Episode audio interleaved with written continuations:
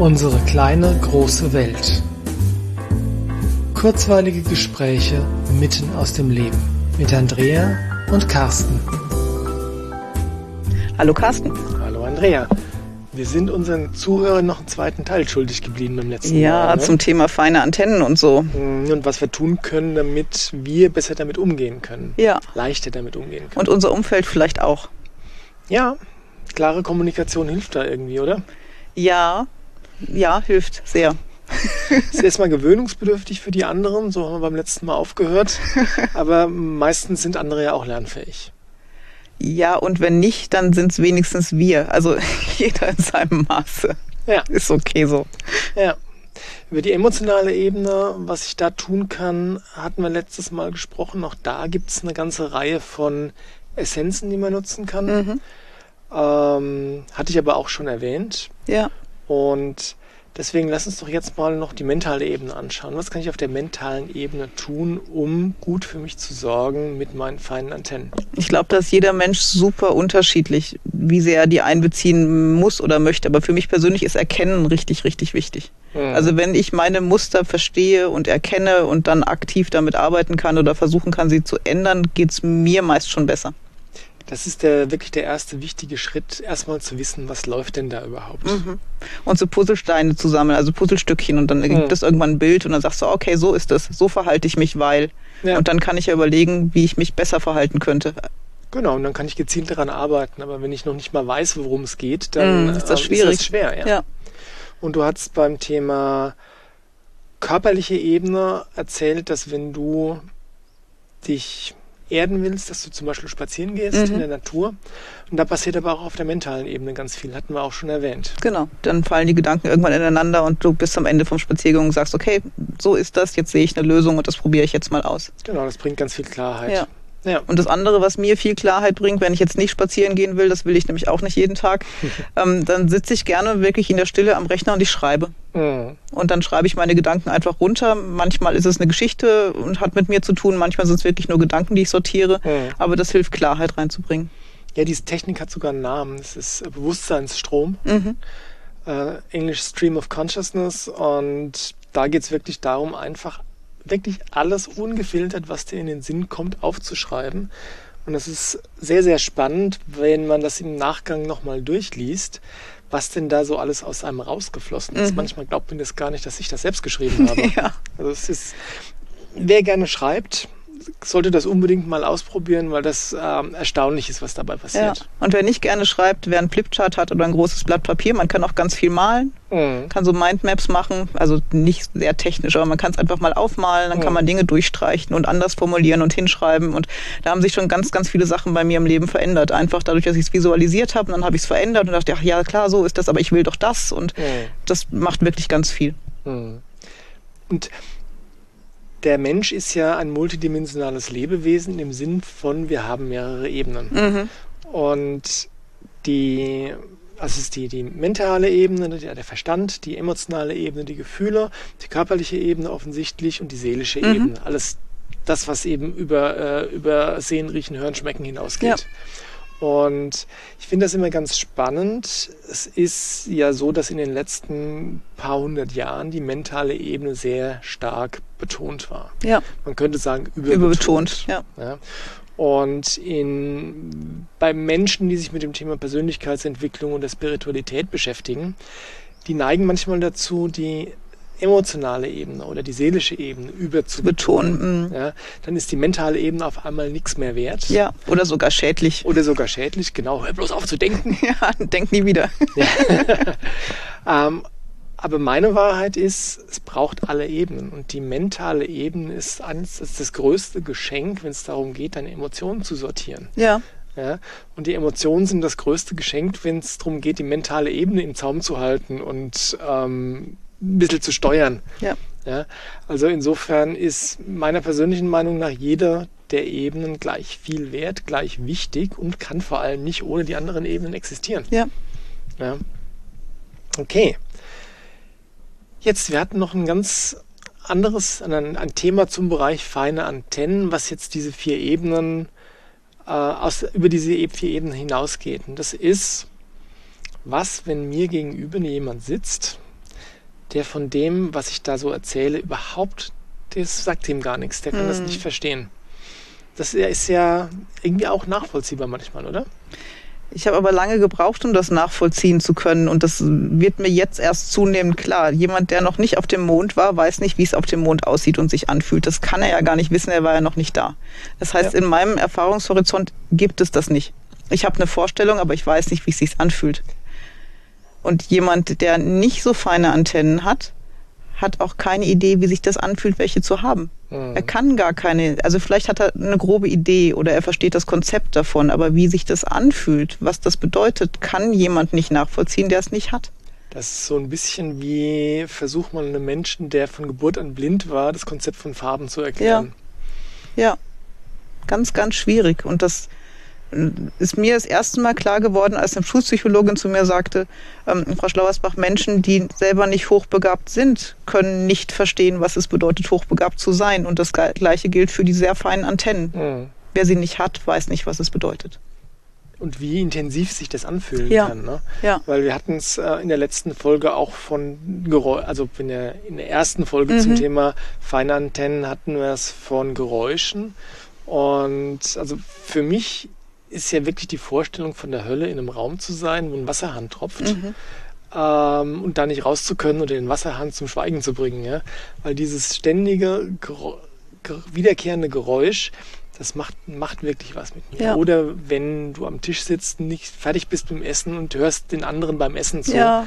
Ja, das ist wirklich, wie soll ich sagen, das widerspricht ja der gesellschaftlichen Konvention, dass alle bleiben so lange am Tisch sitzen, bis jeder zu Ende gegessen hat. Ja, aber wenn du jetzt zum Beispiel ein Kind hast, was eben diese besonders feinen Antennen hat, in, in welchem Maß auch immer, ja, und das kann dann einfach nicht sitzen bleiben. Mhm. Das wäre, das ist recht nah an Folter dran. Ja, und du, du kannst es gar nicht nachvollziehen. Und selbst wenn du selber als Elternteil feine Antennen hast, aber du reagierst zum Beispiel auf Schmatzgeräusche anders als dein Kind, mhm. weißt du ja nicht, wie es deinem Kind geht. Ja. Und ich habe lange gebraucht zu realisieren, dass eins meiner Kinder wirklich nicht mit Bleistift auf Papier schreiben kann. Mhm. Weil allein das Gefühl von Papier schon ganz schwer geht, aber Bleistift und Papier gingen gar nicht. Mhm. Und das ich kann, also ich verstehe das jetzt, aber nachempfinden kann ich es ja bis heute nicht. Ja, dann sind wir wieder genau da. Du kannst, wenn du in diese feinen Antennen, in dieser, in diesem Aspekt nicht hast, kannst du es mental nachvollziehen, mhm. aber fühlen kannst du es nicht. Ja, mir tut das dann nicht körperlich weh. Nee. Ja, und dann sagst du natürlich sowas wie, stell dich nicht so an, so schwer kann das nicht sein, schreib halt jetzt. Mhm. Ja, und das Kind, dem stellen sich alle Haare zu Berge und das will nur noch weg. Ja, das ist wie so ein bisschen wie das Geräusch von Fingernägeln ja. auf, auf, auf Tafel. Ja, ne? und das kennen ja noch viele. Ja, ne? genau. Aber das ist das, was es dann macht. Es löst Körperreaktionen aus und Fluchtmechanismen. Ja, Abs ja absolut Fluchtmechanismen. Mhm. Mhm. Und das ähm, kostet unglaublich viel ähm, Selbstbeherrschung, dann sitzen zu bleiben und es ist nicht gesund, das zu tun. Na, es kostet Kraft. Ja. Kraft, die du woanders dann wieder nicht hast. Ja. Kraft, die du brauchst, um dich selber regulieren zu können, deinen Alltag stemmen zu können und die fehlt dann. Also ja. irgendwann ist das Fass eigentlich leer, nicht voll, also es läuft nicht über, sondern Akku leer. Akku leer. Mhm. Kannst ja. nicht mehr. Ja. Also insofern ist das wirklich was, wenn man naja, eigentlich für alle Menschen in der Zeit, in der wir jetzt gerade leben, wo immer mehr diese feinen äh, Antennen haben oder entwickeln. Das ist ja auch im Übrigen, um mal kurz abzuschweifen, das ist ja auch so, dass sich das ständig verändert und manchmal hat man das Gefühl, dass es immer nur noch feiner wird, mhm. nur noch empfindlicher. Ja? ja? Was es auch ein bisschen anstrengend macht. Ja, und ähm, wieder ein Teil des, also ich finde mich damit jetzt gerade ab. Mhm. Das wird nicht weniger in meinem Leben, das wird ständig mehr. Mhm. Spannend ist auch zu sehen, wie die Sinne ständig schärfer werden. Mal stinkt es überall und mal ist es überall zu laut. Also offensichtlich ist dann wieder da irgendwas dran. Ähm, aber der erste Schritt ist da Akzeptanz und ähm, ich übernehme jetzt auch die Verantwortung dafür. Also ich mhm. weiß, in meinem Leben ist das so mhm. und meine Verantwortung ist dann gut für mich zu sorgen, weil das hier einfach so ist und so bleibt. Ja.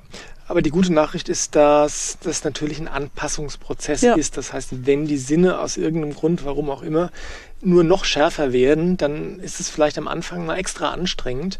Aber auch da passt man sich wieder an, ja. justiert sich neu, dass das dann ähm, hinten nach wieder gut funktioniert, mhm. weil das ist ja kein Fluch, das mit den feinen Antennen hatten wir auch schon, sondern das ist ja gleichzeitig auch der Segen, ja. dass du einfach ja so viel spürst. Mhm. Und es gibt noch eine Konstellation, wo das, oder es gibt mehrere Konstellationen, wo das eine besondere Herausforderung ist, wenn jetzt der eine diese feinen Antennen hat und der andere nicht. Das ist bei Eltern-Kindern mhm. so. Das äh, haben wir schon erwähnt, aber in Beziehungen ist das natürlich auch extrem schwer. Ja, ist es. Oder nicht schwer, lass ich sagen, es ist eine Herausforderung, mit der man erstmal umgehen lernen muss. Ja, und oft eine Herausforderung, die ja schon Prägung aus der Kindheit mit sich bringt. Wie meinst du das? Wenn du als Kind schon diejenige in der Familie warst mit sehr feinen Antennen mhm. und deine Eltern vielleicht anders ausgeprägte Antennen hatten als du oder vielleicht weniger fein ausgeprägte, dann bist du ja nie in dem gesehen worden, wie du wirklich bist. Mhm. Das heißt, es ist immer so ein Gefühl von, irgendwie bin ich hier nicht richtig und das, was ich nicht wahrnehme, das nehmen die anderen nicht so wahr und ich kann mit keinem drüber sprechen, weil keiner nimmt das genauso wahr wie ich. Mhm. Das macht es als Kind schwierig und ein Stück einsam. Ja, total. Und vor allem, das macht es doppelt schwierig deswegen, weil wenn du diese feinen Antennen hast und Dinge wahrnimmst und dir deine Eltern erzählen dir dann ständig, das stimmt, stimmt nicht, ja, dann fängst du vielleicht an, das irgendwann zu glauben. Ja, und du versuchst das zu kompensieren und das ja. nicht mehr wahrzunehmen und zu verstecken und versuchst dich anzupassen und jemand zu sein, der du eigentlich gar nicht bist. Mhm. Und jetzt kommst du vielleicht als jemand, der du so nicht zu 100 Prozent bist, in eine Partnerschaft und hast einen Partner, der kann das auch nicht nachvollziehen. Mhm. Und dann hast du das alte Dilemma, du wirst wieder nicht so gesehen, wie du bist. Mhm. Du kannst dich nicht so ausdrücken, wie du bist. Du fühlst dich vielleicht auch falsch, weil was du schon wieder hast, ne? so schlimm ja. ist das doch alles gar nicht. Oder wenn du dir einen Freiraum nimmst, den du brauchst, dann, genau. äh, dann wird das negativ, wird das mhm. negativ gesehen, weil du ja irgendwie eigenbrötlerisch bist. Genau, oder, so. oder du willst das mit mir nichts zu tun haben oder wir müssen doch mal wieder was zusammen machen oder so laut ist das abends in der Kneipe gar nicht. Oh doch, ist es schon. Ja. Oh ja. Und ich ähm, kann dann da nicht so lange oder nicht so gut sein oder muss sehr stabil sein, um da sein zu können oder ja. so. Ja, und das ist schwierig. Und ich glaube, es ist wichtig, dass wir anfangen, drüber zu sprechen mhm. und uns mit Menschen austauschen, denen es genauso geht. Ja. Und dann klar kommunizieren im Sinne von, für mich fühlt es sich aber gerade so an mhm. und mir ist es jetzt gerade zu viel und es hat mit dir auch gar nichts zu tun. Das ja. heißt einfach nur, ich muss mich jetzt gut um mich kümmern. Ja. Und das ist meine Verantwortung und die nehme ich wahr und deswegen gehe ich jetzt nicht mit in die Kneipe. Oder ich möchte gerne alleine spazieren gehen oder ich komme in einer Stunde nach oder was auch immer. Genau. Und das ist, hatte ich schon mal gesagt, das ist, was gesellschaftliche Konventionen angeht, Neuland im Prinzip. Mhm. Weil wenn du so jetzt, ich sehe vor meinem geistigen Auge jetzt gerade so diese äh, klassische 50er Jahre Familie, was noch nicht so lange her ist, mhm. ja. Im Vergleich zum Alter des Universums natürlich. Ähm, aber da hat man natürlich, wenn man spazieren geht, gehen alle gleichzeitig spazieren. Es muss auch jeder mitkommen und wenn man irgendwo hingeht, müssen alle gleichzeitig ankommen, mhm. ja, und genau gleich lang bleiben, ja. Ähm, und ich glaube, dass das noch ganz viel in, zumindest unbewusst in den Köpfen der Menschen drinsteckt, dass das so gehört. Und wenn man es anders macht, dann ist irgendwas falsch damit. Ja, oder man nicht gut erzogen. Oder wenn das Kind der Oma keinen Kuss geben möchte, obwohl sich das Kind total falsch anfühlt. Oder das Kind mag auch nicht die Hand geben, weil es sich falsch anfühlt. Mhm. Und es wird ja immer noch oft genötigt, es dann trotzdem zu ja. tun. Ja. Also insofern steckt da ganz viel alte Prägung noch mit mhm. drin. Und indem wir jetzt drüber reden und dem hoffentlich ganz viele Leute drüber reden, ist das ein Schritt, um sich davon ein Stück weit frei zu machen, weil nur weil man Dinge schon immer so getan hat, heißt das ja nicht, dass sie deswegen richtiger werden. Nee, gar nicht. Ja. Jetzt hast du vorhin das Wort Verantwortung mehrmals äh, in den Mund genommen. Was hat denn, was haben denn feine Antennen mit dem Thema Verantwortung zu tun? Naja, sie tauchen ja offensichtlich im eigenen Leben auf, die feinen Antennen. Yep. Also sind es ja meine und deine sind deine und andere Menschen haben halt ihre. Ja. So und ähm, da kümmert sich außer mir ja niemand drum. Also ich kann jetzt warten, dass jemand kommt und sorgt dafür, dass es mir damit gut geht. Das passiert nicht. Das, nee, kannst du aus eigener Erfahrung sagen? Das passiert nicht. Das passiert nicht. Weil nee. die meisten ja noch nicht einmal verstehen können, was da eigentlich mit mir passiert. Also bin ich ja. doch der einzige Mensch, der irgendwas überhaupt tun kann und ja. für, für mich sorgen kann. Ja. Und das hat mit Übernahme von Verantwortung zu tun. Auf jeden Fall und vor allem ähm, erstmal, ich glaube, es gibt sogar noch einen Schritt vorher, der ist akzeptieren, dass es so ist. Ja. Weil wenn du dich hinsetzt und sagst, ach, wenn doch nur mhm. es anders wäre. Ja. Oder du anfängst dagegen zu kämpfen. Ja. Also der erste Schritt ist akzeptieren, ich bin so. Mhm. Und es ist gut so. Ja. Also es ist nichts Falsches daran. Ja, es gehört so. Und dann der nächste Schritt ist Verantwortung dafür zu übernehmen, indem ich mich gut um mich kümmere, indem ich dafür sorge, dass ich eben nicht äh, überfordert bin, indem ich mir die Freiräume nehme, indem ich gut für mich sorge, mental, emotional, körperlich. Ähm, und wenn man das macht, dann wird dieses zweischneidige Schwert, feine Antennen, was das Geschenk einerseits, aber auch die Herausforderung andererseits ist, dann wird das doch eigentlich hauptsächlich zum Geschenk, oder? Ja, und so etwas, was ich, wenn ich das große Bild jetzt anschaue, mir unbedingt wünsche. Also, dass Menschen vor sich, also sorgsam mit sich umgehen. Und ja, mit sich und, den, und den anderen. Genau. Und ich, das beginnt aber damit, dass du gut für dich selber sorgst. Wenn du ein gutes Gespür für dich hast, kannst du Gespür für andere entwickeln, nicht umgekehrt. Und ja, du hast recht. Und ich würde es nicht Gespür für andere nennen, sondern ich würde es einfach dann, wenn du weißt, was es bedeutet, gut für sich selbst zu sorgen, dann kannst du jederzeit akzeptieren, wenn jemand anderes sagt, mhm. ich muss jetzt für mich sorgen. Ja.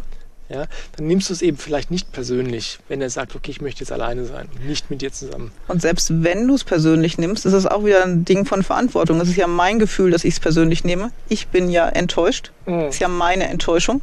Mhm. Könnte ich mir überlegen, warum ich so enttäuscht reagiere. Ja, das aber ist, ist, so. Das ist aber jetzt tatsächlich schon wieder ein, ein bisschen anderes weiter. Thema. Ja, ja, ja. Mhm. Ja. Ja. Und so kann man, ja, so kann man lernen, damit umzugehen, oder? Weil die, ich glaube, ja. dass es momentan für ganz viele wirklich überfordernd ist.